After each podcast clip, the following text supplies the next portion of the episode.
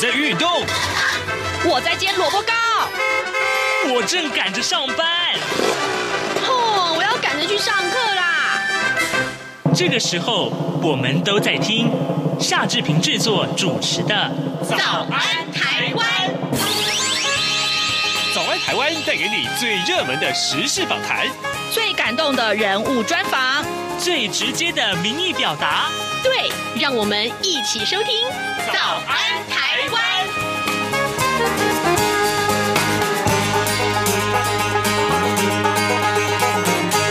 早安，台湾！我是夏志平。今天是二零二二年的十二月二号，星期五。志平在今天的节目里面要跟您探讨一个明年才要开始实施的制度，但其实它的影响性非常的大，那就是国民法官制度啊。待会儿呢，志平要为您连线真理大学法律系的吴景清教授，请吴老师告诉我们，什么样资格的人可以成为国民法官呢？还有，哦，如果你是国民法官，那你必须面临哪项的一些？呃，基本的法律素养，这些呢都是每一位国民啊，每一位民众都必须要知道的事情。所以呢，待会儿我们来跟啊吴老师来连线聊一聊这件事情喽。在跟吴老师请教这个呃国民法官的议题之前，这边有一点点的时间要跟大家说一说各平面媒体上面的头版头条讯息。首先，我们来看看国内的政治情势啊。中国时报上面头版头条告诉我们，后蔡时期啊，党府院领导架构已经底定了。民进党在九合一选举大败，那么执政团队啊，火速重整。根据了解呢，在蔡英文总统全盘掌控跟党内高层共识之下呢，稍早口头请辞获得未留的苏贞昌将会继续留任行政院长，延续苏蔡体制。那么，民进党的党主席的规划，则是由桃园市郑文灿出马角逐。呃，总统府秘书长就等前交通部长林佳龙点头。啊，后蔡时期的府院党的领导架构几乎是已经底定了。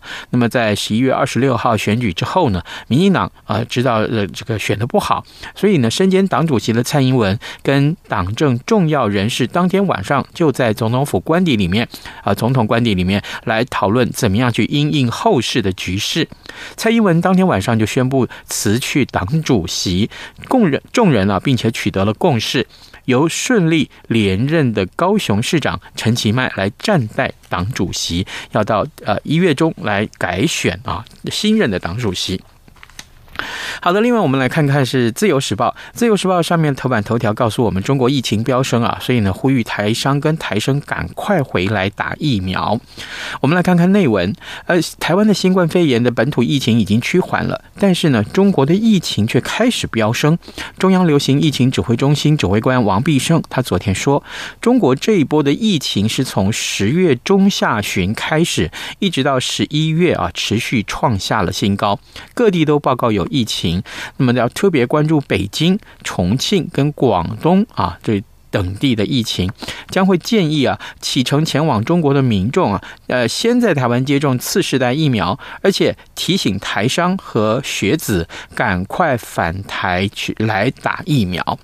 好，另外还有一件非常重要的事情，这个这则新闻今天出现在《自由时报》跟《中国时报》的头版上面，就是国防授权法本周公布啊，美国打算要援助台湾三千亿抗中。我们来看看《自由时报》的内文。根据彭博记者的披露啊，美国可能在这个礼拜公布的国防授权法案当中呢，提出一百亿美元。一百亿美元是多少？是相当于三千零八十八亿台币啊，来协助台湾强化抵御中国威胁的能力。彭博记者罗克珊娜，他十一月三十号在推特发文指出，可能在本周公布的折中版年度。呃，国防授权法案当中，美国国会的议员准备支持以多达一百亿美元来强化台湾抵挡越加升高的紧张以及来自中国的威胁。好，这是今天我们看到两个报都把它放在头版，显然这是重要的新闻。另外就是联合报头版头告诉我们，班班吃石斑跳票了啊，跳票了，砸了六亿元。呃，因为中国大陆啊，呃，禁止台湾的石斑输往那个中国大陆去，那么农委会呢就豪砸啊六亿元来推动中小学营养午餐。本个学这个学期本来要吃。啊呃四次的这个呃石斑，不料呢，不仅鱼来不及长大啊，可呃加工的量能也不足，再加上各县市开标啊调调度不一，而且程序繁琐啊，到现在还有九个县市是一次也没有吃到。农委会昨天坦言，班班吃石斑，这个学期几乎是确定要跳票了。下个学期呢，会在啊根据量能啊尽量的供应，也不排除改供其他的国产好食材。这是今天联合报为您关注的话题。各位听众，现在时间是早晨的七点零五分四十三秒啊，我们先进一段广告，广告过后呢，马上跟吴老师连线喽。从两岸、国际、历史文化与财经等角度透视中国的《这样看中国》节目，每周一到周五晚间九点三十分到十点在中央广播电台播出。如果您对《这样看中国》节目有任何收听想法或意见，欢迎寄信到台北市北安路五十五号，也可以透过电子邮件的方式。节目有两个信箱：二零二零 at。r t i 点 o r g 点 t w，或是二零二零零二零三 n e w s at gmail. 点 com。再次谢谢听众朋友们的收听与支持，请持续锁定每周一到周五晚间九点三十分到十点播出的《这样看中国》节目。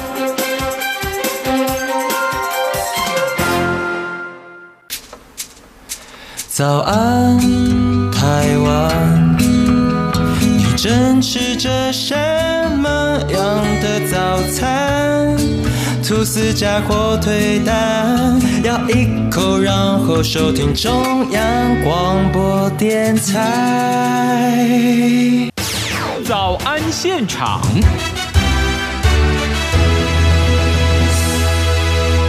这里是中央广播电台台湾之音，您所收听的节目是《早安台湾》，我是夏志平。此刻时间早上七点零七分二十六秒啊，各位听众，呃，对于民众参与司法审判这件事情啊，呃来说啊，国民法官制度明年就开始要上路了。那这可以说是台湾司法史上意义非常重大的里程碑。但是呢，民众准备好了吗？嗯，或许我该应应该是这么问，就是有资格成为国民法官的听众朋友们，你们准备好了吗？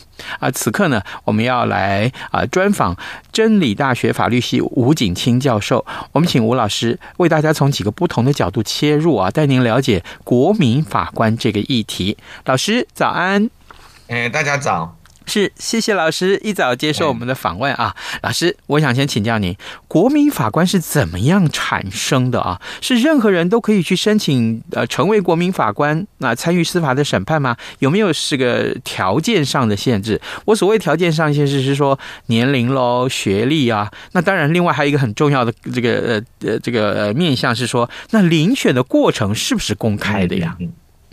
哎。首首先哈，我先讲哈，这个不是申请的啦。哦，是遴选，不不没有这个 国民法官不是用申请的啦。是是，因呃，他呢，只要是你满，首先他第一个条件就是说你满二十三岁。嗯，哦，二十三岁这个是因为我们宪法说那个被选举啊哈的年龄是二十三的关系哈。嗯，然后你要你要在呢你所属的那个当地的地方法院哈。的管辖区域内住四个月以上，这个跟我们的那个选举权是一样的。嗯，好，然后呢，还要有一个条件，就是说你要受到那个国民的那个基本的义务教育以上。嗯、哦，那那这个国民这个这里哈，我先讲一下，就是说因为我们国民义务教育哈，可能会会因为你的年龄不同哦，可能有的时候是国中、高中啦。嗯，哦，那那到时候可能会有这个争议，这个我们就不谈。反正基本上就具有这三个条件的话。那你就有有有可能成为国民法官哦。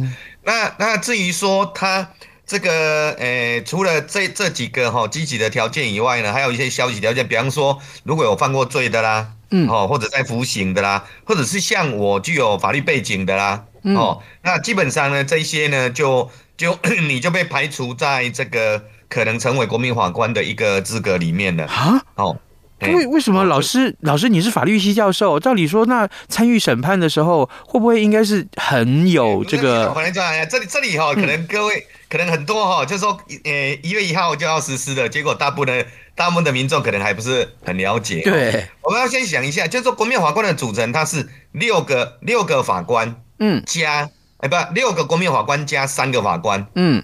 哦，好，那那老实讲了哈，我我哎，刚好最近那个世界杯足球赛在打嘛，对不对？是哦，好，那很重要一个位置就是裁判嘛，嗯，好，那不管是什么足球裁判、棒球裁判、篮球裁判，哎，那个需不需要专业？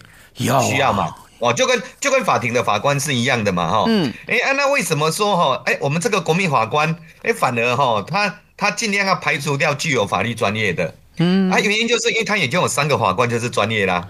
哦，所以所以哦，这六个国民法官进来哈、哦，不不是说不是要要补法官的专业，因为法官已经有专业，你你法官那个现在的录取率是百诶诶这个百分之零点诶零点一左右，全世界最难考的考试，他哪有不可能有专业？他要来弥补的是法官的经验啊。哎，各位，我们不是常常在骂说啊，恐龙恐龙，对不对？是哦，所以 对这六个公民法官的目的不是在，不是不是法律专业，而是他的经验法则。嗯，或者我们讲的比较白话文一点，就是那种法感情。嗯，哦，所以所以哦，这六个国民法官哦，基本上他呢就把像我这种法律专业的就全部排除掉了。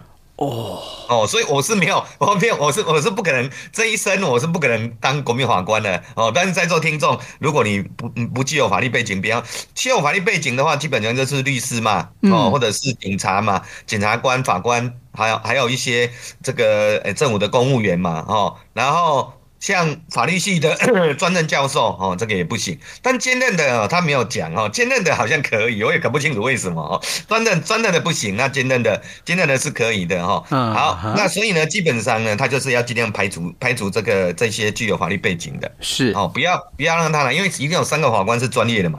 嗯哼，这个是这个是几个比较重要的资格的限制哦。嗯，然后然后再就是说，哎啊，这个怎么出来？他如果我刚才讲，他不是用申请的，嗯，那那他怎么产生的？对，哦，那首首先哦，目目前明年这个一月一号要正式施行哈，在大概十月的时候，司法院已经呢。把那个把那个已经抽出了那个备选的国民法官哈，嗯，这里有几个几轮啊？因为这个这个整个选任程序跟美国那个陪审员的产生是一一模一样的哦。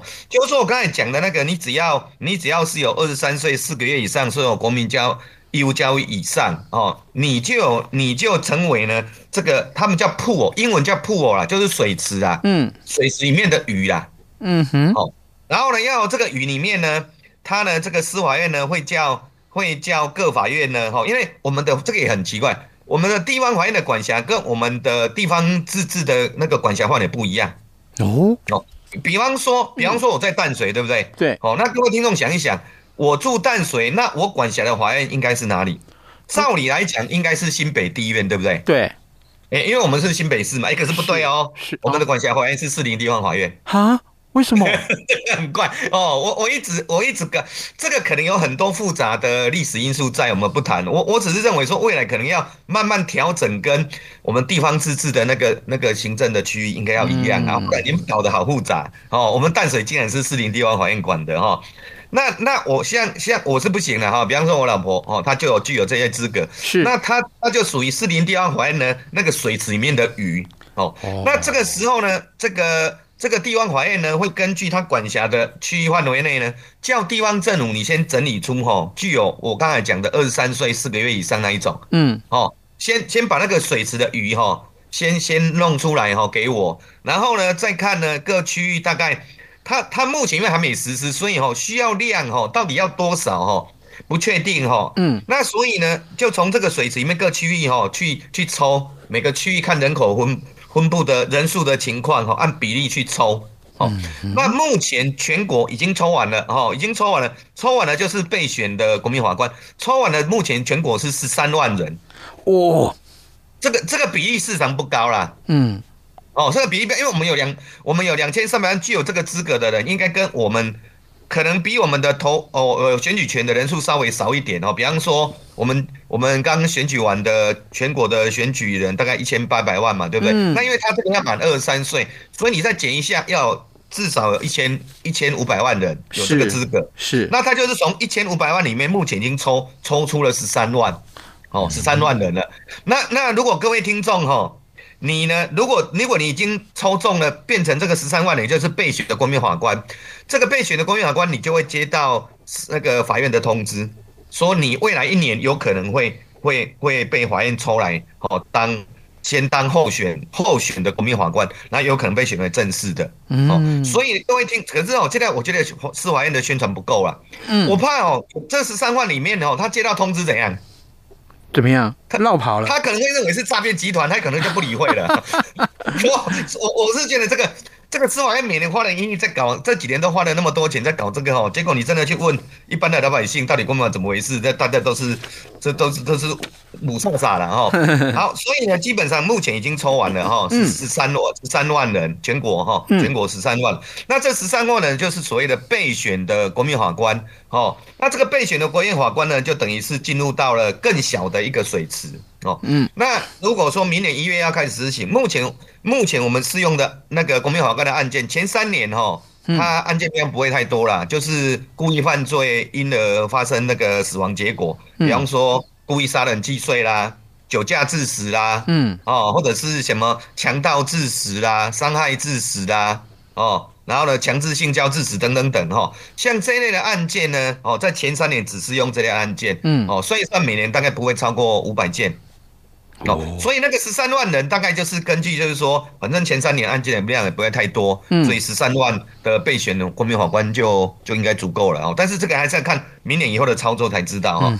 好，那那有了这个备选的国民法官的。这这个人数以后是目前十三万了啊！如果碰到了这个地方法院，碰到我刚才讲的那些案件的时候，就要从这十三万他管辖区全国十三万啊，所以每个地方法院大概最多最多就是三到五万了，啊。嗯，哦，三到五万的这个备选国民法官，那他可能碰到有有需要适用的时候，那这个时候他就从啊，比方说我们市里地方法院，可能呢目前备选的国民法官已经抽出来的哦，可能有五万好了，是，那就从这五万里面再去抽。抽所谓的用电脑随机抽所谓的候选的国民法官，哦，那这个候选的国民法官到底会抽多少？目前也不清楚，因为还没实施。嗯哼，哦，因为这个这里是我刚才提到哈，国民法官只是这些资格而已啦哈。因为呢，如果呢被你被抽到候选国民法官，法院也会寄通知给你哦啊，我怕这个时候司法院的宣传又不够哈，他有些人又把它当成 又是诈骗集团，就把它丢在那边哦，所以各位听众一定要注意哦哈。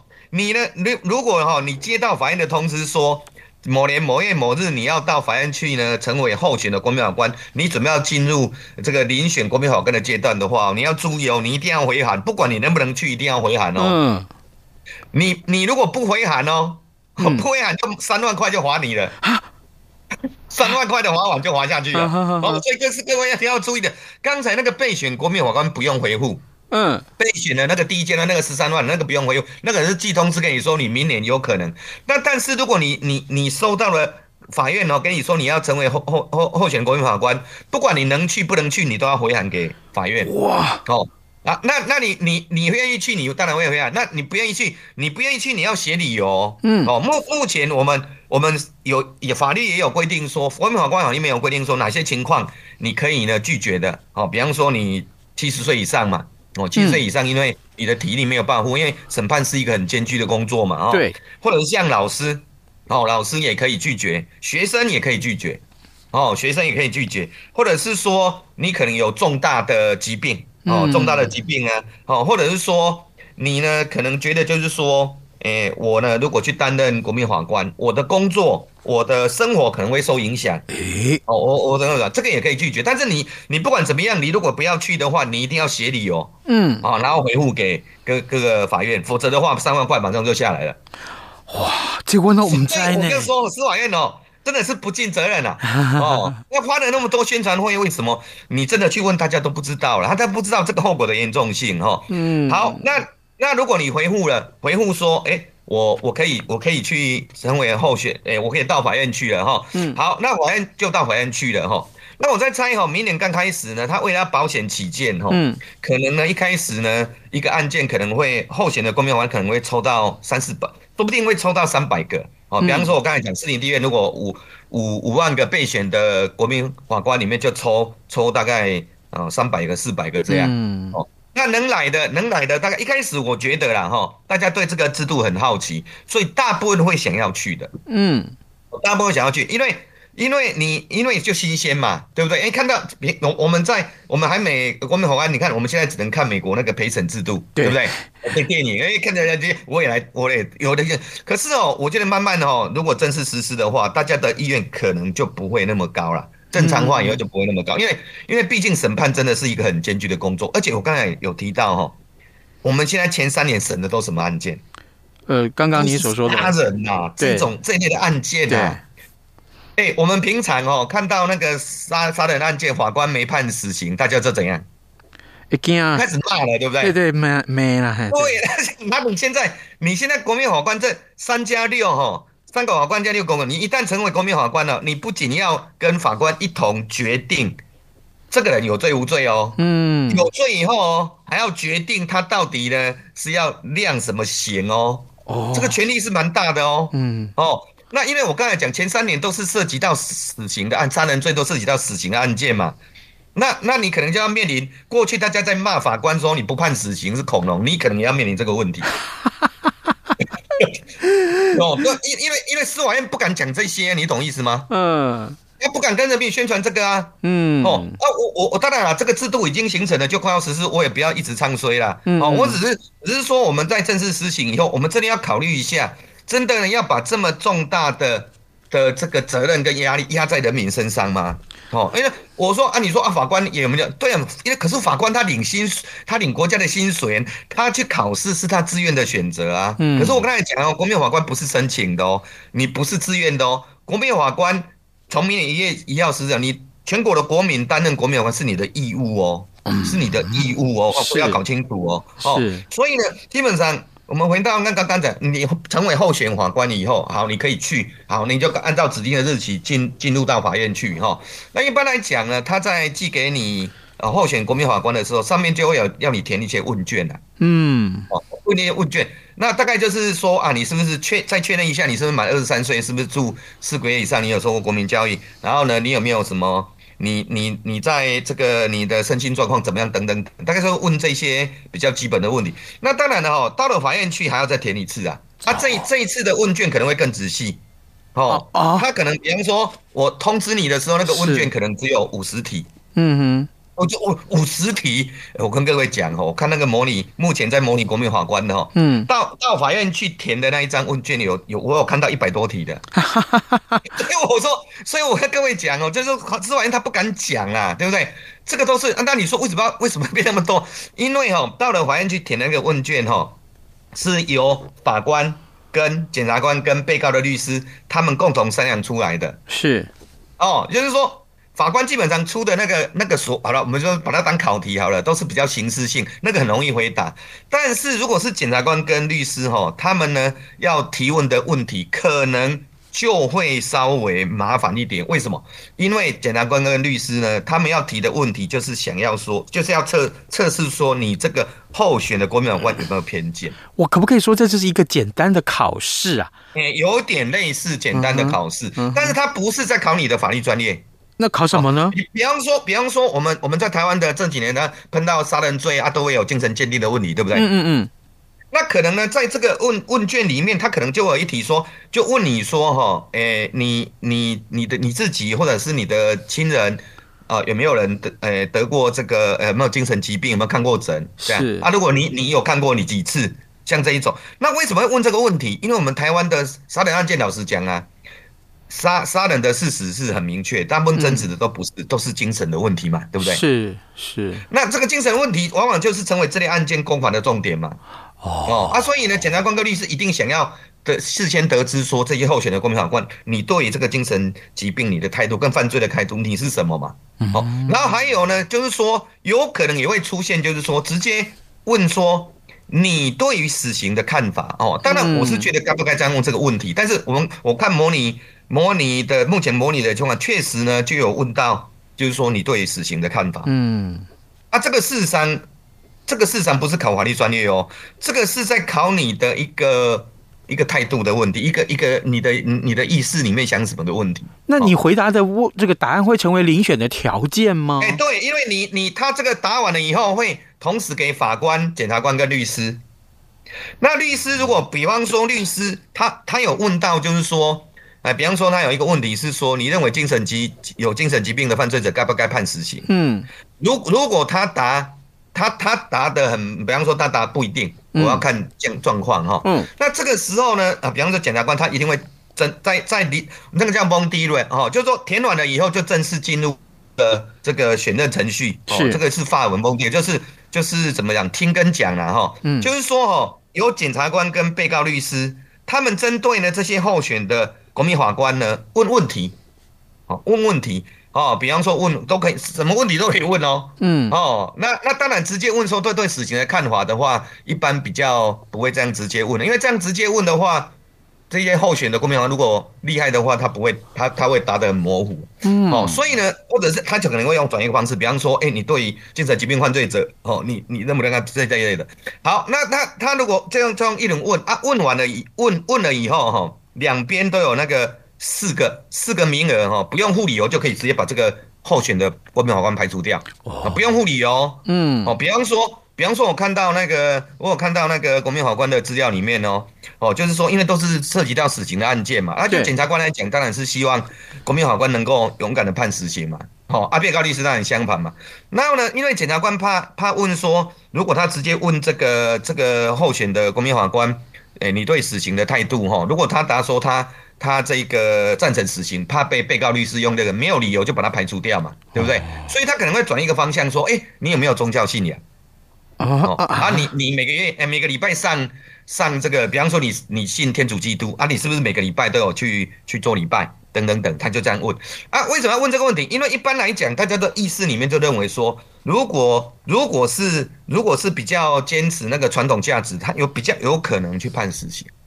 哦，啊，如果没有的话，基本上这样 不会。我了解了。所以哦，老师他用可以用这种方式，嗯、哦啊，因为因为他呢有四个可以名额，可以不用付任何理由啊。嗯，哦，所以他就利用这种方式呢，哦，就就一觉得说，哎，这个这个可能不跟跟我这个检察官这边哦，哎不搭嘎，然后就用不用付理由，就跟法官讲，这个我要排除。是，好、哦、啊，如果四个用完了以后。四个都用完了以后，如果你要再排除的话，就要跟法官讲理由，然后由法官决定。嗯，哦，所以好，那经过哎、欸，所以你看哦，哇，这个要当正式的国民法官哦，真的是要经经过什么？对呀、啊，真的是层层关卡哦。哦，光这个选任程序哦，可能呢，我看哦，一个早上是跑不掉啦。哦，有的时候说不定可能呢，这个案件如果又受到社会瞩目的话，说不定搞一天呐、啊、的选任都有可能哦。